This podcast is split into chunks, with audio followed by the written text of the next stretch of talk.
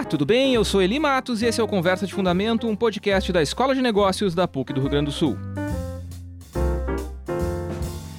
Esse é o episódio número 82 e nessa temporada em parceria com o GZH para ficar informado sobre os episódios, dicas e referências que trazemos no podcast. Segue os canais GZH e também o nosso canal do Instagram, arroba Conversa de Fundamento. Gravando aqui na TL House, a casa da Atlântida na PUC, comigo na bancada, Lelis Spartel. E aí, Lelis? Oi, Eli. Oi, pessoal. Tudo bem? Stefania Almeida? Oi, Eli. Oi, gente. Tudo bom? Tudo ótimo. E como convidado, hoje estamos recebendo o professor da área de marketing executivo do mercado de beleza, Rafael Bittencourt. Tudo bem, Rafael? Olá, pessoal. Tudo bem? Tudo certo. Obrigado por ter vindo aí. O mundo sempre foi, obviamente, muito diverso. Diferentes origens, raças, cores, crenças, identidade de gênero, orientação sexual, posicionamento político, etc. Poderíamos enfileirar mais um tanto de coisa que nos diferencia. No entanto, o reconhecimento pleno dessas diferenças e a maneira como lidamos com isso em sociedade vem mudando ao longo da história. Se considerarmos o período pós-revolução industrial, com a consolidação do mundo capitalista, com seus mercados cada vez maiores e mais complexos, muita coisa já mudou. Até alguns anos atrás, por exemplo, campanhas publicitárias do mercado de beleza raramente davam conta dessa diversidade. As abordagens eram mais pasteurizadas e guiadas por um, um padrão de beleza bastante idealizado, geralmente branco, magro, cabelo liso e voz suave. Hoje, felizmente, esse tipo de abordagem pertence mais à história da propaganda do que ao presente. Muitas marcas e setores tradicionais já incorporaram a diversidade como algo próprio da sociedade e avançaram na inclusão de muitos que se sentem, que se sentiam, né, subrepresentados. De outro lado, novas marcas e corporações também surgem justamente com a ideia de trazer essa contribuição de atender mercados específicos. Ainda assim, tem muito chão pela frente, muita diversidade para reconhecer e incluir, e é sobre isso que a gente vai falar hoje, não sai daí. Muito bem, eu queria começar essa conversa como de praxe com o nosso convidado externo. Queria te chamar, Rafael Jai, te perguntando assim de, de, como é que é de sola, né? Na tua experiência nessa área do mercado de beleza, né? Tu já trabalha bastante tempo nessa área. Tu tem observado, tu acompanhou essa mudança ou quando tu já entrou isso já estava acontecendo ou mesmo que já tivesse acontecendo, tu nota um aprofundamento do mercado em atender diferentes públicos, em incorporar mais diversidade na sua operação? Como é que tu vê isso? Claro, eu acho que esse movimento ele começou há mais há um, há um tempo um pouco maior, um horizonte de tempo um pouco maior, mas é evidente que evidente que é, ele se aprofundou recentemente. A gente, como você bem comentou aqui na, na nossa abertura, não tinha um, um, público tão diverso, né, digamos assim, estrelando campanhas ou fazendo propaganda, ou, se, ou a, a, própria comunicação das empresas não eram tão diversas como é hoje. Acho que hoje a gente está num período em que essa diversidade encontrou, tá, tá muito mais forte do que era. Se a gente parar para analisar num horizonte de tempo ainda maior, 15, 20 anos atrás, com absoluta certeza não tinha uhum. nem, nem perto dessa diversidade que a gente vê hoje. Então é algo que eu acho que está evoluindo e que provavelmente daqui a cinco ou seis anos, quando a gente voltar a falar, vai estar muito mais evidenciado ainda do que já está hoje. Então acho que é um caminho que não volta, é um caminho nessa direção que dificilmente irá retroceder, é daqui para frente. Uhum. É que tem, nós temos diferentes mercados, né? A questão da diversidade, ela, ela, ela permeia, obviamente, todos os mercados. Né? A gente precisa, os mercados precisam atender as pessoas e as pessoas são diversas, são diferentes entre si pelas mais variadas características. Né? O mercado da beleza, ele me parece um mercado que tem uma particularidade, né? Porque o mercado da beleza é um mercado para a pessoa, é a pessoa que usa o produto. E o produto, muitos desses produtos, eles são sensíveis às características das pessoas, muito sensíveis às características, né? A questão, por exemplo, de cosméticos para pele negra, é, de cosméticos para diferentes tipos de cabelo, é, e todas essas coisas são muito sensíveis, né? Tu acha que o mercado de beleza ele está reagindo de repente até mais rapidamente que outros por causa disso? Eu acho que é um excelente ponto e a minha resposta eu acredito que sim. Eu até trago um fato super importante aqui, um dado, é o Brasil, hoje, só no Brasil, encontram-se oito diferentes tipos de cabelo. Uhum. É provavelmente um dos únicos, se não o único país do mundo onde se encontra tanta diversidade em termos do, do perfil capilar. Então, assim, é algo realmente muito importante. E a uhum. gente sabe que essa, essa importância está muito externalizada no dia a dia das pessoas. Um shampoo, provavelmente, um condicionador específico para determinado perfil de cabelo pode não ser o mesmo para mim, pode ser, por exemplo, o perfil de, do, de shampoo que você usa, o tratamento capilar que você usa para o seu cabelo pode ser completamente diferente do meu. E as necessidades são diferentes. Uhum. E, logicamente, se a gente não, não souber, de certa forma, direcionar essas necessidades, o resultado pode não ser satisfatório. Uhum. Então, é um excelente ponto. Eu acho que sim, ele acho que o mercado em si da beleza precisa disso, até mesmo por uma questão óbvia da, da, da perspectiva do negócio, né? A beleza é muito diversa. Uhum. Necessita, como você estava falando, quer seja o creme para o rosto, quer seja o shampoo, necessita de produtos, de ingredientes que vão trazer uma performance de acordo com a necessidade do consumidor ou da consumidora. Uhum. Stefânia, chega aí.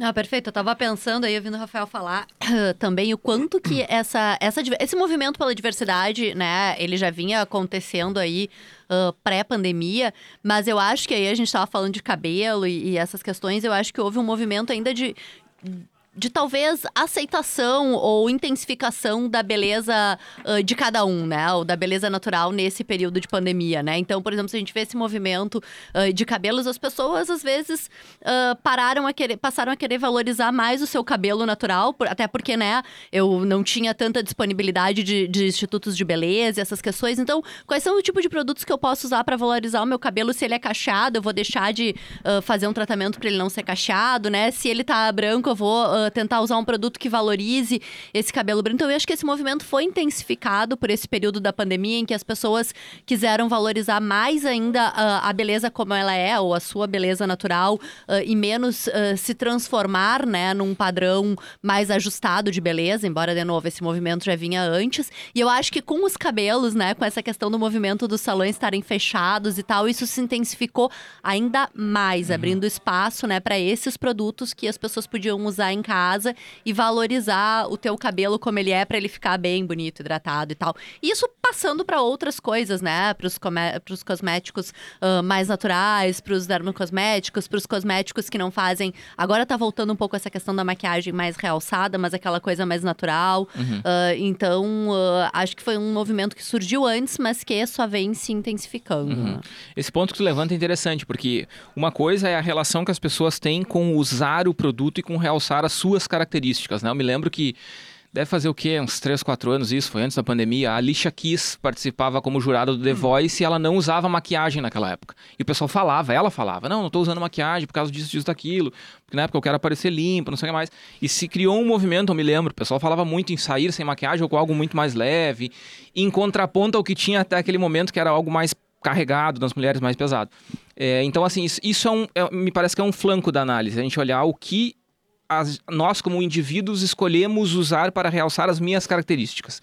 Eu queria forçar contigo um outro ponto, que é um outro flanco, que é o que a indústria me oferece para que eu realce uma característica minha que daqui a pouco a indústria não está prestando atenção. Uhum. Como foi o caso por muito tempo da pele negra e do cabelo pichain e, e, e, características que as pessoas não, realmente não tinham produtos para usar, né?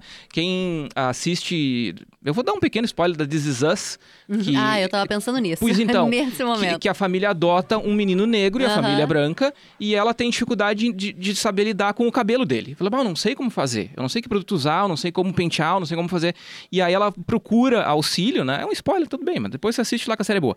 É, e ela procura auxílio e diz, ah, não, tu tem que usar tal coisa. Mas a gente nota que começa a ser umas espécies assim de, de é, de, de arremedo. Assim, tá, usa isso aqui porque realmente não tem como fazer diferente. Hoje não. Hoje a gente tem marcas né, específicas para isso. A gente tem todo um mercado que está atendendo diretamente isso. Né? Então, assim, me parece que. É, eu não sei bem como me expressar para não parecer agressivo, mas me parece mais grave a gente não ter a oferta, a gente não uhum. ter a atenção para uma característica que é a minha e que eu quero realçar. E que eu quero ser desse jeito, porque enfim sou eu. Né? É, então o mercado me parece que está caminhando para isso, Rafael. Não sei se tu concorda. Não, concordo. Até acho que é um ponto super importante. Não sei se todo mundo sabe, mas o mercado de beleza do Brasil é extremamente relevante. É o quarto hum. maior mercado de beleza do mundo. Nossa. Atrasa só, se não me engano, Estados Unidos, China e Japão. Então hum. é algo realmente gigantesco. Quando a gente olha a magnitude das empresas que estão no Brasil de beleza, poucos países no mundo têm a quantidade de empresas tão fortes dentro desse segmento. Então acho que assim de, certo, de certa forma, para nós é um privilégio estar no Brasil, porque é um país muito, do ponto de vista cultural, muito diverso, que tem empresas especialistas, especializadas num público cada vez mais digamos assim, exigente do ponto de vista do que quer, como quer, como você estava dizendo ali. super importante dizer, é, existem perfis, como eu estava dizendo da questão da pele, que exigem ingredientes, exigem formas diferentes, que talvez uhum. não se encontrem em todo lugar do mundo. Eu acho que um ponto bacana sobre o Brasil, que dentro das perspectivas de diversidade, é um, é um país que tem muita diversidade do ponto de vista de beleza. A beleza uhum. ela é única, ela é individual. Não, ela é minha, ela é sua, ela é da Stefani, do Lelis. Uhum. Cada um tem a sua beleza. Então, acho que desse sentido, acho que para nós é vantajoso estar num país que trata e tem tantas indústrias de beleza como, como o nosso país. Uhum. Muito bem, muito bem. É, eu ia comentar, assim, o, o, ele largou lá, né, o spoiler, quando tava falando do, do This Is Us, eu tava pensando nisso, né, que uhum. lá a, a, série passa ali, é, anos uh, 70, 80, né, quando Isso. eles eram crianças, em que realmente o mercado, e a gente tava falando lá dos Estados Unidos, era muito distinto e que as pessoas, né, se aquela família branca, ela não tinha uma informação, uma referência eh, de mercado, de comunicação, de marketing, que dissesse, olha, existe um produto aqui, ou um jeito, né, de tratar esse cabelo uh, das pessoas de pele negra, ou a, a pele de pele negra. Hoje hoje em dia a gente né, uh, tem facilmente uma multiplicidade de informações uh, e uma multiplicidade de produtos também que mudou muito, né? E eu acho que isso não só uh, para diferentes perfis de beleza e de pele, mas também para características mais, digamos assim, uh, dermocosméticas, né? Eu me lembro uhum. quando eu, eu, eu tenho a pele um pouco oleosa e quando eu era adolescente, obviamente, era mais, né? E naquela época, eu fui no dermatologista e ele disse: olha, bah, pra te achar esse cosmético, vai ter que usar um cosmético de uma marca que tu não vai achar no Brasil. Se tem alguém indo viajar para te comprar, ah. né? Eu vou fazer um spoiler, que era da Clinique, que daí é alguma marca que eu comecei a usar, uso até hoje. Uhum. Mas aí eu disse, era um negócio difícil de achar, só tinha daquela marca para te usar um produto que não te desse uhum. alergia, que tu que pudesse, né, uh, ser um produto uh, que não que era oil free, né? As linhas uhum. oil free elas não existiam praticamente, né? E hoje em dia a gente tem aí uma multiplicidade, eu acho que eu diria assim, de marcas, tem marcas que só são oil free, né? E as outras que também são oil free, né? Então isso mudou radicalmente, né? Uh, eu sempre tive olheira que é genética, também era um negócio dificílimo, mas hoje tem um milhão de produtos, né? E pequenas empresas que foram surgindo uh, e fazendo esses produtos também para outros nichos, né? De mercado, veganos e etc. Que acho que é um outro mercado também absurdo, absurda. né? Uhum. Que está crescendo. Uh, essa questão uh, do, do, veganismo, né? Uhum. Uh, que, que, Produtos que de beleza veganos. Veganos, né? né? Porque quem é vegano não usa nada de origem é, animal, é. né? Então isso inclui o produto de beleza. Eu só queria agregar nesse ponto também, atrelado com o que o Eli acabou de falar, que eu acho que isso passa muito pelo empoderamento do consumidor. Uhum. Porque no passado, o consumidor não era tão empoderado como é hoje. Ia mais a reboque. Exatamente, uhum. exatamente. Hoje uhum. já não. Hoje a gente tem um consumidor muito mais empoderado, muito mais exigente do que a gente tinha uma década, na década passada. Então acho que isso forçou um pouco desse movimento e até mesmo acho que a disseminação das informações acho que também é super importante do ponto de vista de conhecimento. Cara, hoje a gente tem. Hoje, provavelmente, quando você vai no cabeleireiro, hoje a consumidora, se duvidar, sabe tanto quanto o profissional que está ali, porque já leu, foi atrás, uhum, uhum. pegou uhum. a técnica, pegou a técnica fora do Viu país. Viu na rede social que muitas outras pessoas usaram aquilo. E, e eu ia chegar nesse ponto, que para mim acho que também tem um ponto super importante das redes sociais. Até é muito comum hoje você pegar especialistas o, pegar a opinião de especialistas em redes sociais e trazer para a plataforma que você vai executar o serviço, quer seja no salão, quer seja até mesmo uhum. incorporando uhum. dentro das estratégias de lançamento das empresas, é esse viés da, do, da porta-voz dentro uhum. das mídias sociais. Uhum. uhum. Ótimo, ótimo. Lelis, deixa eu te chamar que tu tá quietinho aí.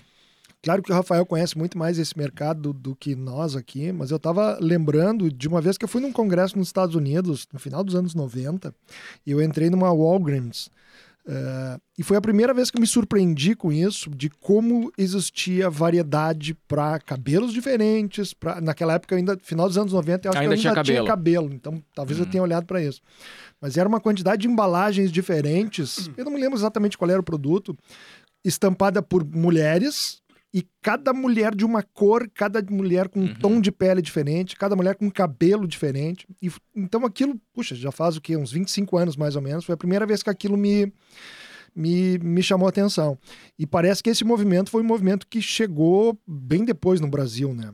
Uhum. Ele começa, talvez pelo público americano na época ser muito mais empoderado, para usar o termo que tu usaste, Rafael, do que era o nosso público aqui. Então é natural que isso aconteça. Mas eu estava ouvindo aqui, brincadeiras à parte sobre a minha parte de. a minha uh, sensação de exclusão.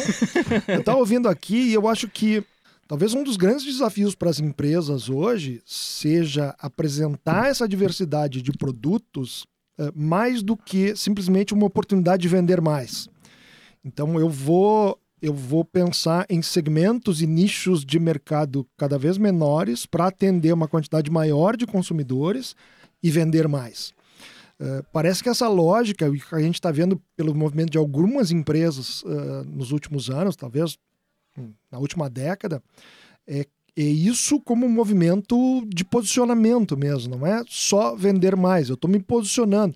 É um pouco do que a gente discute em, em, nas disciplinas de branding aqui na, na, na, escola, de marcas com propósito, né? Então, meu propósito é, é me aproximar de uma identidade do meu público, é, é extrapolar essa ideia do mais produtos para vender mais, aumentar o portfólio para aumentar faturamento. E não, é entender a diversidade, me identificar com esse público e trazer essa diversidade, essa inclusão, inclusive para políticas da empresa, né? Porque eh, eu fico pensando em toda essa indústria eh, da beleza que a gente está chamando aqui, eu tenho que ter nos desenvolvedores de produtos diversidade também, né? Eu não posso só ter esse perfil homem uh, branco ou mulher branca magra desenvolvendo produtos para cores de peles diferentes e, enfim, perfis diferentes. Então parece que o consumidor começa a ficar atento a isso também, né? E isso acaba se refletindo em rede social. Vocês falaram de, de, de rede social agora. Uh, as influências parece que nesse, nesse mercado elas têm, têm um papel mais relevante, né? Quando a gente começou a ouvir, lá no passado, falava de blogueiras, né? Da, da, das primeiras blogueiras eram muito blogueiras de maquiagem, blogueiras de, de, de beleza mesmo. E isso, enfim, depois influencer, a gente até gravou um episódio uhum. sobre influencers digitais, ao que dois, três episódios atrás, uh, virou profissão, né?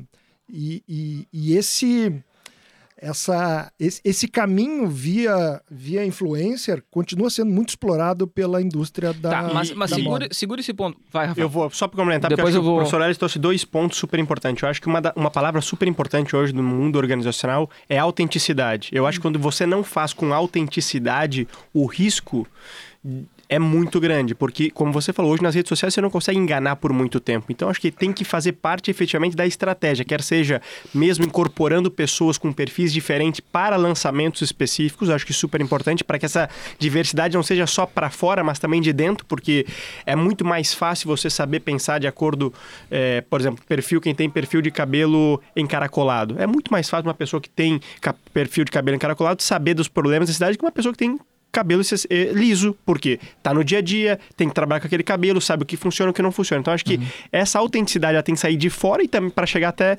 até o consumidor. Então, acho que esse é um ponto importante. E acho que o, o segundo tema, que para mim acho que é super bacana também mencionar, essa questão das influenciadoras, eu acredito que em poucos mercados, eu acho que nessa magnitude eu não conheço nenhum, uma influenciadora consegue assinar uma linha de produtos de beleza com tanta facilidade quanto no mercado de beleza. Assim, é incrível. Você vê influenciadoras que estão na internet hoje criando a sua linha, quer seja de batom, de shampoo, e inclusive assinando com grandes empresas. Ah, o shampoo tal pela fulana, por Beltrana. Então acho que eu, o, nem dentro do segmento de beleza, o papel da influenciadora e do influenciador é muito, muito importante. Mais do que em outros mercados. Então acho que esse é um ponto super importante que deve ficar aí como dica para as empresas de beleza que querem uhum, efetivamente uhum. É, ter essa proximidade, essa conexão com maior diversidade de público possível. É, eu queria pegar é, esse, esse negócio dos influenciadores e, e, e, como isso, isso ativa a questão da diversidade, eu acho que é, que é bem, bem central mesmo. A gente pode voltar para isso, mas eu quero forçar num outro ponto anterior, que é a questão dessa, desse posicionamento de marketing das empresas como uma espécie de ativismo num bom sentido, tá? Eu não sei nem se essa palavra é boa, né? Mas é só para eu me fazer entender. Uma coisa é a empresa dizer, como o Lelis comentou assim, olha, eu vou fazer esse produto aqui porque esse produto aqui vai me dar um mercado adicional que eu ainda não tinha. Então, vou fazer um produto diferente para atingir um determinado perfil de consumidor que eu ainda não atingia, vou manter todo o resto e vou ter lá, pronto, estou ampliando o portfólio. É um movimento banal, é um movimento que todas as empresas fizeram desde sempre. Outra coisa é um posicionamento que não necessariamente envolve ampliação de faturamento, mas envolve um reposicionamento. Eu queria entender, eu queria ouvir de vocês, assim, como é que vocês, como é que vocês enxergam isso, assim, porque me parece que as empresas, por mais que elas sejam hoje mais reativas a um consumidor empoderado, que diz assim, olha, vem cá, tu não tem produto pro meu cabelo. Eu vou comprar de outra pessoa, assim, eu vou reclamar da tua marca. Ah, olha só a marca aqui, ó, só tem produto, só tem produto para quem tem cabelo liso, só tem produto para quem tem pele clara, ou sei lá, né? Isso gera um problema de posicionamento das empresas, tá? Aí a empresa assume uma postura de ir atender esse mercado. E aí entra um pouco do meu, do meu viés assim como economista, né? As empresas, obviamente, elas estão sempre num processo de otimização, de funcionamento, de lucro, né, de operação, e atender esse mercado faz parte desse processo. Então, a pergunta para vocês ela não é, não é muito fácil de responder. Esse posicionamento das empresas é mais reativo ou é mais propositivo? É uma reação ou é muito mais assumir um pouco esta bandeira e também promover diversidade ou é as duas coisas ao mesmo tempo?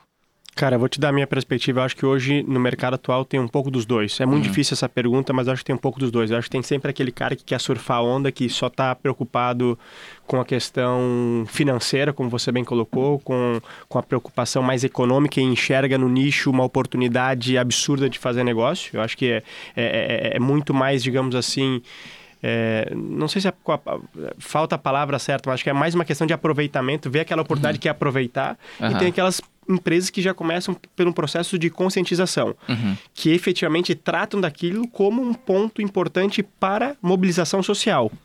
Uhum, uhum. São duas coisas diferentes. Eu acho que, acho que assim, e, e, a, e, a, minha teoria pessoal sobre isso, eu acho que o tempo vai mostrar quem o, vai, vai, vai ser o grande vai rei, separar vai separar quem está sendo acho que a palavra é quem está sendo oportunista e está uhum. tendo uma atitude oportunista sobre, sobre a situação e aqueles que efetivamente estão engajados uhum. em fazer um processo de inclusão social. Uhum. Eu acho que o, o, tempo vai dizer, porque volta a dizer a palavra que eu estava dizendo para o Lelis, baseado no, no, no, no, comentário que ele, que ele fez, a questão da autenticidade. Você não consegue esconder algo por muito tempo. Uhum. A verdade sempre acaba sendo revelada. Então, se for mais um movimento oportunista, eu acho que vai perdendo força e vai enfraquecendo, porque aquilo não faz parte do dia a dia da organização. Uhum. Por outro lado, esse momento é mais um momento, um movimento, aliás, é, efetivamente pensando na inclusão, como a gente estava tratando de trazer essa, esse approach para dentro da organização, pessoas que pensam diferente,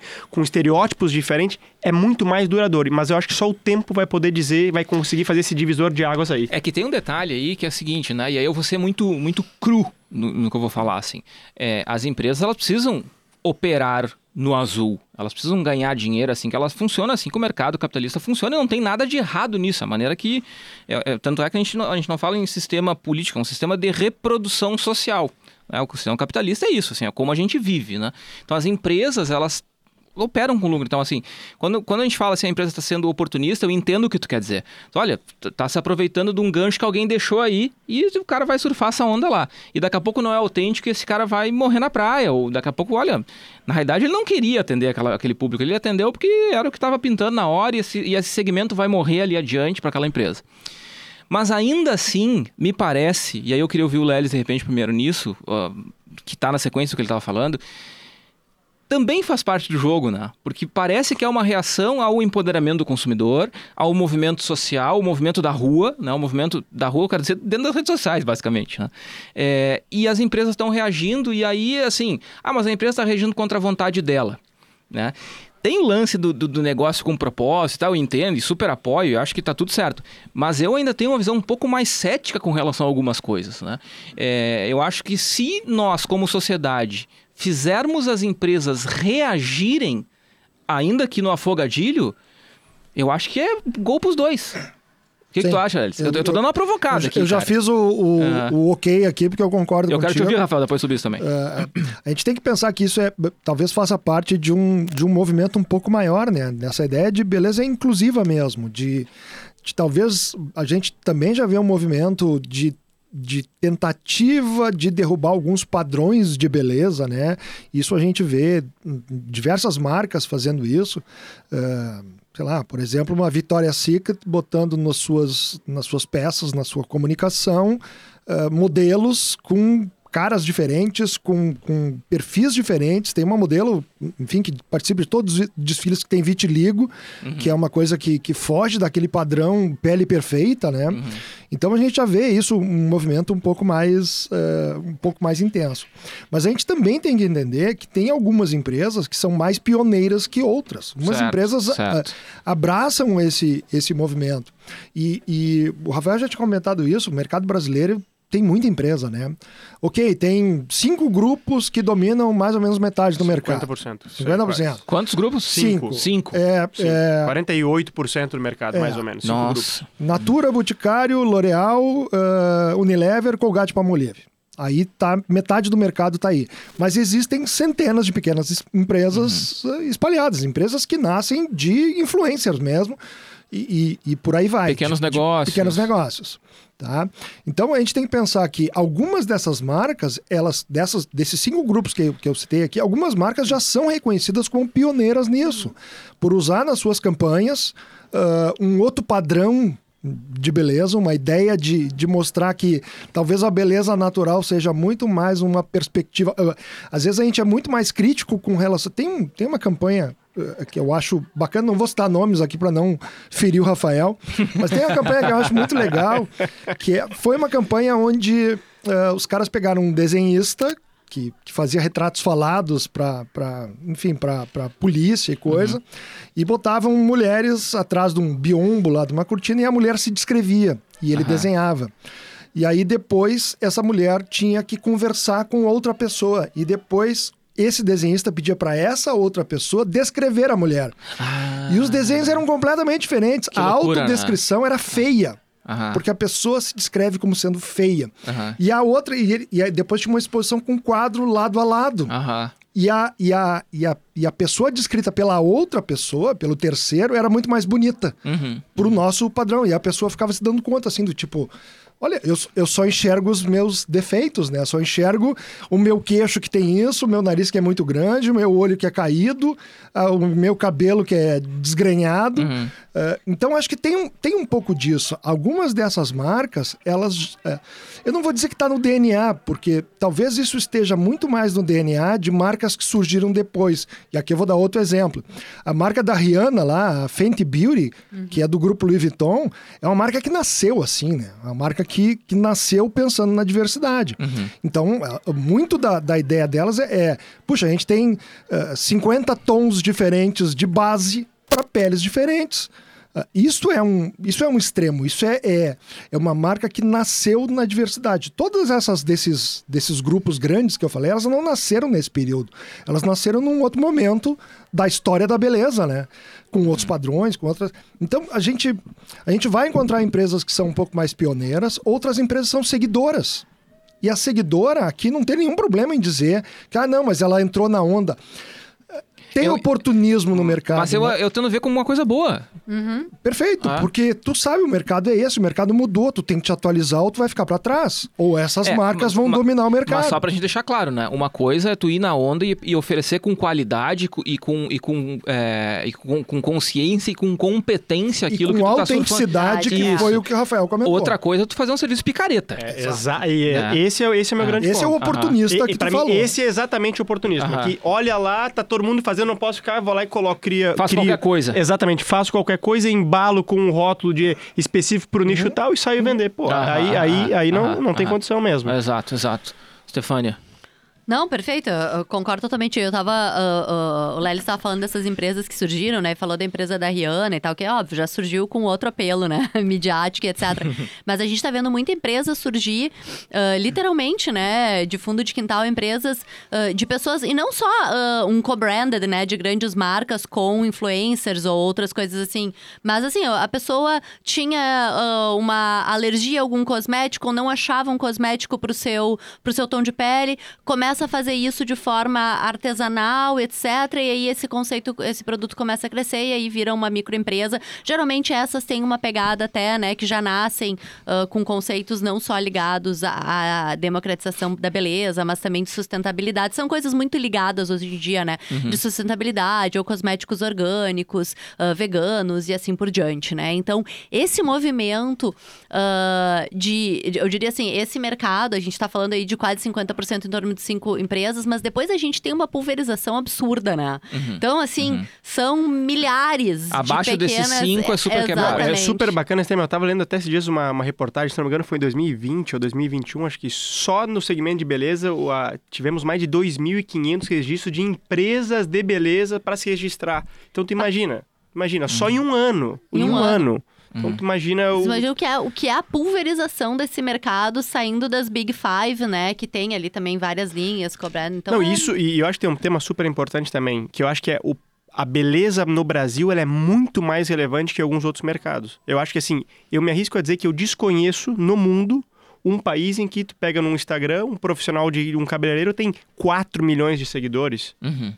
Isso não existe em qualquer lugar, é, são raríssimos os, o, o, a beleza no Brasil é muito importante. Eu acho que isso, de certa forma, impulsiona toda a indústria. Certeza. Porque não pode, não, não faz, parar para ajudar, não faz tanto sentido. Abrir 2.500 empresas de beleza em um ano, é lógico que isso inclui as mais variadas de, e os mais variados tipos, mas mesmo assim uhum. mostra a magnitude e a importância da beleza pro Brasil e para o consumidor e para a consumidora. Porque a gente também está falando muito sobre o viés da consumidora. Mas hoje um dos mercados que mais cresce é de beleza e pouca gente fala é o masculino. É o masculino. Uhum, uhum. Que também faz parte de um processo aqui de inclusão. Porque se a gente parar para analisar, ah, hoje ainda a maior parte da mídia gasta e das propagandas são direcionadas com viés mais para a mulher. Uhum. Mas hoje, se tu parar para analisar o crescimento do mercado masculino em diversos segmentos, é gigantesco, é brutal. Inclusive, muitas das reportagens que a gente vê, de notícias que a gente vê, se refere ao consumidor como consumidor A. Sempre. Uhum, Isso é para a consumidora. Então é, é como se fosse o um mercado ponto, feminino, ponto. como uhum. se beleza fosse um, um, um uma demanda feminina. É, mas eu vi, eu vi. Eu vi Por exemplo, eu tenho seguro aqui que o Lely deve gastar uma, uma, uma grana para manter essa pele dele. É, deve ele não gastar, gasta no cabelo, pode gastar tudo na pele, né? Exatamente, o que ele não gasta no cabelo. Olha de... essa pele, cara. É. Olha, olha só, olha como ela brilha pra aqui. Pra ficar essa cabeça luminosa uh -huh. aqui, tu tem que ter. Ele custa, tudo custa. Lá em, casa, lá em casa teve um processo complicado lá, cara, porque eu deixei crescer o cabelo faz o quê? Uns dois anos, assim. E antigamente eu, tinha, eu cheguei a ter muito, por muitos anos cabelo raspado, assim. Máquina 1, assim, raspadinho. Então eu, tipo, eu lavava minha cabeça com sabonete porque shampoo, não tinha cabelo praticamente. Ué, vou perder meu emprego. Se essa moda pega, eu perco meu emprego, cara. Não, fica tranquilo que tá segurado. Não, não, mas aí... Obrigado, Stefania. É. Shampoo e condicionador são coisas que eu não vejo, que não uso há Pois então. Décadas. Mas aí o que, que aconteceu? Quando eu comecei a deixar o cabelo crescer, o, o, o meu cabelo hoje, pra quem não vê, é comprido, dá quase no meio das costas. É... Molhado, né? Molhado, quase no meio das costas. E aí eu, eu comecei a usar os produtos da minha esposa. Porque eu não tinha, obviamente. Então, tá, daí eu comecei a usar, o cabelo passa por uma e fase... ela raspou a cabeça não, não? escuta, escuta. Passa por uma fase sinistra o cabelo. Quando tá crescendo, tem uma fase ali que, cara, tu tem que colocar um monte de produto. A gente senão... lembra disso. Engraçadinho. A gente, a gente tinha que te encarar.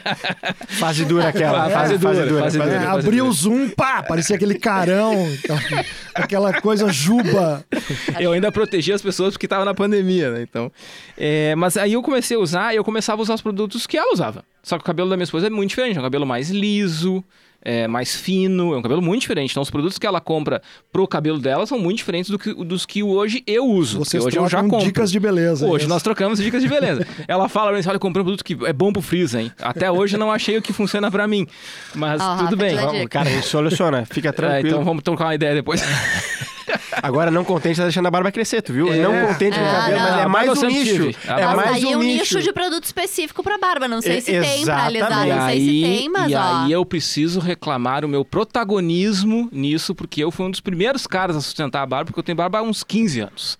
Então eu puxei essa moda. E há 15 anos não tinha nada para barba. Nada, eu nada, lembro. nada. Eu deixava a barba e Mas assim, eu me lembro que eu trabalhava. Pra barba, claro que tem. Pra, muito. Claro, lavar a barba claro, no banho? Lavar, claro. cera, hidratante. Ah, eu também desconhecia. Tem bastante tem. coisa. Pô, É, Tem, eu, tem. eu, de vez em quando eu me aventuro na Pô, barba, é, mas é tem, sabonete tem, direto. tem. Mas olha o que aconteceu, só pra eu fechar É, meu é bruto. Lelis, hein? Ah, é bruto, não. bruto. É. No O cara é mercado meio de beleza lenhador, aqui, né? o cara é lenhador Ele é total. raiz, ele é raiz. ele é raiz. Eu vejo aqui as indústrias de beleza com o Lelis estariam É, literalmente... não, não. Ele hidrata a barba. Ainda bem que o Lelis não representa... Não representa. O Lelis Obrigado que a Stefania tá aqui, Mercado né, cara? antigo. É, É, quando o Lely está com barba, ele hidrata a barba com a, banha do churrasco. Passa a mão assim. Não, depois de comer uma ovelha, não dá pra lavar a boca. Tem que deixar que aquilo vai Tem, encerando. tem uma música do Mano Lima que ele fala assim. o- é do Mano Lima a música? É, do Mano Lima que ele fala assim: o bigode tem um cerro de tanta graxa coalhada. Mas claro, aquilo ali, não, não, não, não dá pra lavar. Ô, Lely, mas Depois a- da Lely, ovelha, eu- tu tem que espalhar eu tô bem. muito preocupado agora, tem que fazer uma... Imagino que os ouvintes queiram saber, cara, mas desodorante você usa? Desodor- Ainda, Ou é mate 7? Ainda. Mate 7 ou desodorante? ainda é desodorante. Ainda, ainda. Tá. Não tem, tá não é bom. orgânico. Mas enfim, tive que pegar. Então, assim, e, e aí foi engraçado, porque aí eu ia no mercado. Pra deu, bom, vou ter que começar a comprar umas coisas mais pro meu cabelo, que é um cabelo, muito diferente da minha esposa. Minha esposa tem um cabelo mais, mais oleoso e tal, e o meu é um cabelo mais seco. Então, não dá pra usar tudo igual, né? Dá pra compartilhar tudo. E aí eu fui pro mercado. E aí eu comecei a perceber que, ainda que tenha avançado muito, ainda tem muito menos oferta eh, de coisas mais destinadas para o homem do que para a mulher. Claro que, que falar que isso é uma exclusão do homem, eu acho que é forçação de barra, assim, não é bem isso, porque o homem tem lá uma gama de produtos para ele, porque ele sempre demandou determinadas coisas, né? É, o homem demandando cabelo pro seu cabelo masculino comprido é algo realmente muito pontual, né? A maior parte dos homens não tem cabelo comprido.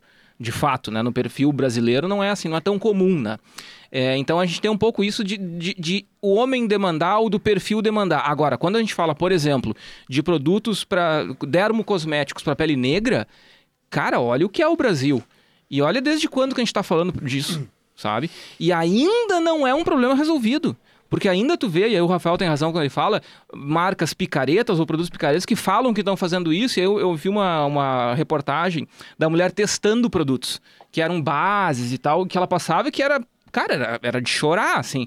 Ah, é pra pele negra. Ela passava assim, ficava laranja, alaranjado, sabe? Coisas. Melhor a graxa da ovelha mesmo. Pois então, mas aí que tá, o que acontece? Assim, é- são produtos que aí, e esse é um ponto importante mesmo que o Rafael e o Léo chamaram a atenção. Tu tem que fazer pra valer. Né? Tu tem que atender de verdade essas pessoas, assim, esse, esse perfil, porque, nossa, vamos, vamos lá, né? E se a gente comparar ali de 2005 pra frente, é, te- teve um movimento de inclusão muito acentuado. Se a gente falar, por exemplo, inclusão é, de cor de pele, inclusão de raça, as pessoas que se autodeclaram, se autodeclaram pretas nas pesquisas do IBGE aumentaram quase 40% nesse período. Então a gente tem uma, uma a criação de uma identidade muito mais intensa, Dessa muito mais forte. da beleza, né? Isso. E o mercado de beleza, me parece, e aí então ele começou a se aproximar, ele tem começado a se aproximar com essa pegada de dizer, não, é um produto para pessoas de pele negra.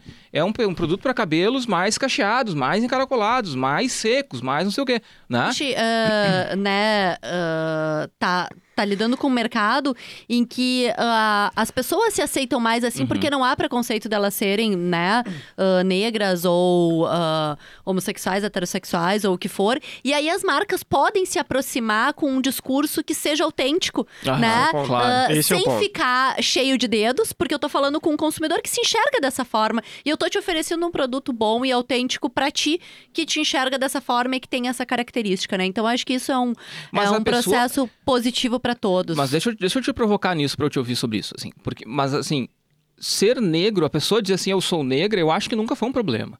O problema foi é, elas ter essa identidade, ela ser reconhecida no mercado como essa ser uma característica dela e ela ter que ser atendida por essa característica. Ou seja, não tô falando de mercado de beleza, né? Ela ter os produtos para ela por, né, nesse perfil. É, me parece, não sei se tu concorda comigo, me parece muito mais um processo social, né, mais robusto, de dizer, não, vem cá, nós vamos atender todo mundo e o mercado está entendendo isso, né? Então, nesse sentido que eu falei pro Rafael antes, assim, que eu enxergava o mercado muito mais reativo. De, de- de a sociedade está incluindo mais essas pessoas, reconhecendo. Sim, Agora, claro, ainda existe muito preconceito, ainda existe racismo, a gente vê semana sim, semana não, problema em estádio de futebol. É, a gente vê isso muito, é muito triste. A gente está tendo essa discussão aqui e a gente ainda saber que isso existe. Existe preconceito, existe racismo, existe essa, segmentação. é, e, a e aí, por mais que a gente tenha falado aqui bastante, né, que hoje o padrão de beleza ele é mais flexível, é- ele é mais diverso. ainda paira um pouco aquele fantasma do padrão de beleza magro, alto, não sei o quê, cabelo liso e tal. É, ainda... o, é o conceito de beleza, né? Pois é, mas é, é um conceito É. criado, né? É um conceito criado. É. Não, e- mas eu acho que sobre esse tema é importante o seguinte, eu acho que cada um tem o seu conceito de beleza. Não, claro, claro. É, porque assim é difícil, assim... mas, mas existe um, um padrão imposto Não, isso pode pela ser. sociedade. Isso, É. isso, isso pode ser, mas eu acho que cada um tem o seu. O que pode ser bonito pra mim pode não ser pra você. Uhum. A gente pode ser atraído é, por coisas diferentes. Uhum. É, é difícil essa discussão porque ele é muito individual. Uhum. A beleza é individual. A beleza é individual. Como a gente tá vendo, você mesmo deu seu, eu vou- às vezes a gente tem um autorretrato da nossa própria beleza diferente do que os outros têm. Então, por isso que eu acho que a beleza, por isso que eu acho que a beleza ela é, ela tem, ela é fundamental para essa transformação de inclusão porque ela é plural. Aham, Ela é aham. plural, a beleza não é singular. O que é, bele... o que é belo é, de- é- é muito plural. É uma coisa é pra você, tem gente que gosta de cabelo, tem cara, tem mulheres que gostam de, de carecas, tem, tem gente que gosta de cabelo um pouco mais comprido e, e eu acho que essa esse é o grande papel da beleza e das indústrias em ajudar esse movimento de gerar essa diversidade, essa Aham. diversificação Como canal. como canal, porque é o grande canal, porque nenhuma outro canal tem tanta essa, essa, essa beleza de ser tão diversa e tão plural como, como a beleza. Uhum, uhum. Não, Stefânia. perfeito, eu concordo totalmente. Eu acho que assim, ah, começou a ser tranquilo para as empresas falarem com essas pessoas de uma forma mais autêntica. A gente tá falando aqui de beleza, da questão do racismo, da questão da pele, mas não, mas tem outras coisas, por exemplo, ah, o, o mercado plus size, né? Uhum, uhum, Hoje em claro, dia é tranquilo, claro. eu tô fazendo um produto aqui pro mercado plus size, eu tô fazendo um, um creme para alguém que tem mais curvas ou que tem mais.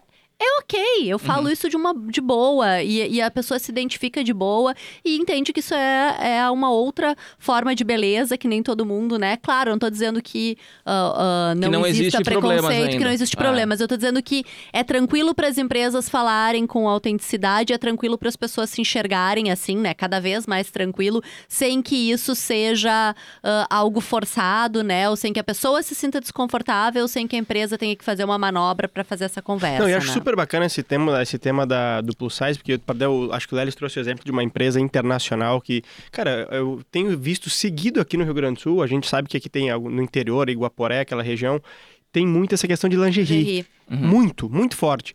E por muito tempo era sempre o mesmo estereótipo, né? Que a gente tava falando aqui, que o Lelis trouxe. E agora assim, eu fui recentemente para lá e já vi uma mudança significativa. Você vê que tem outros perfis, mulheres é, De outros não, biotipos. e com tal. outros biotipos, não só extremamente magra. Então você já observa esse, esse movimento também acontecendo, eh, efetivamente sendo incorporado, inclusive por empresas nacionais, e talvez não tão pioneiras, mas que efetivamente estão se, sendo direcionadas Uhum. para esse, pra esse movimento. Por isso que, mais uma vez, eu acho que o tema de beleza com inclusão é perfeito, porque Uhum. Há, há um, há um horizonte, é um, é um oceano, não é uma piscina aqui, é Uhum, um oceano que se, de, de oportunidades, do ponto de vista de valorizar o diferente. Uhum. Ótimo, ótimo, ótimo. Tem uma coisa que eu queria para encerrar, assim, fechar, e aí eu quero me despedir já da bancada, mas só um, um, um- um um grande parênteses aqui, de, na verdade é um fechamento, assim.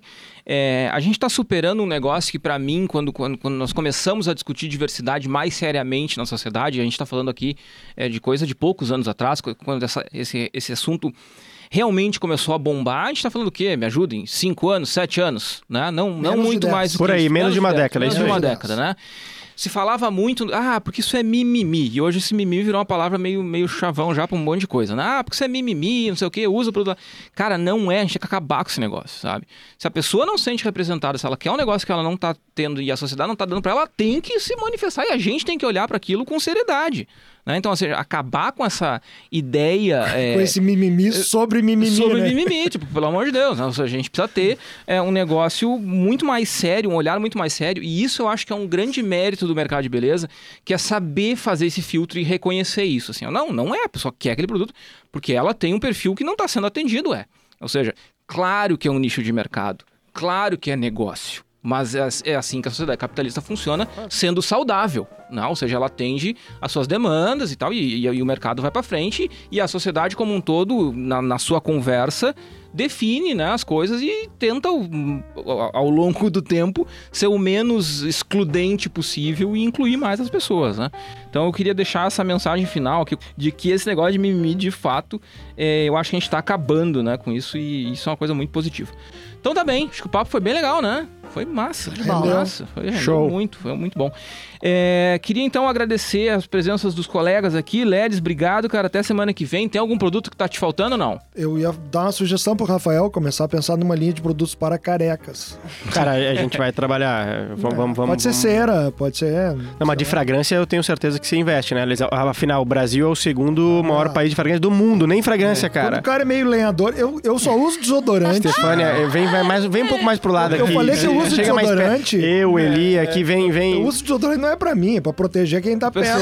Só O cara é um lenhador mesmo. Não.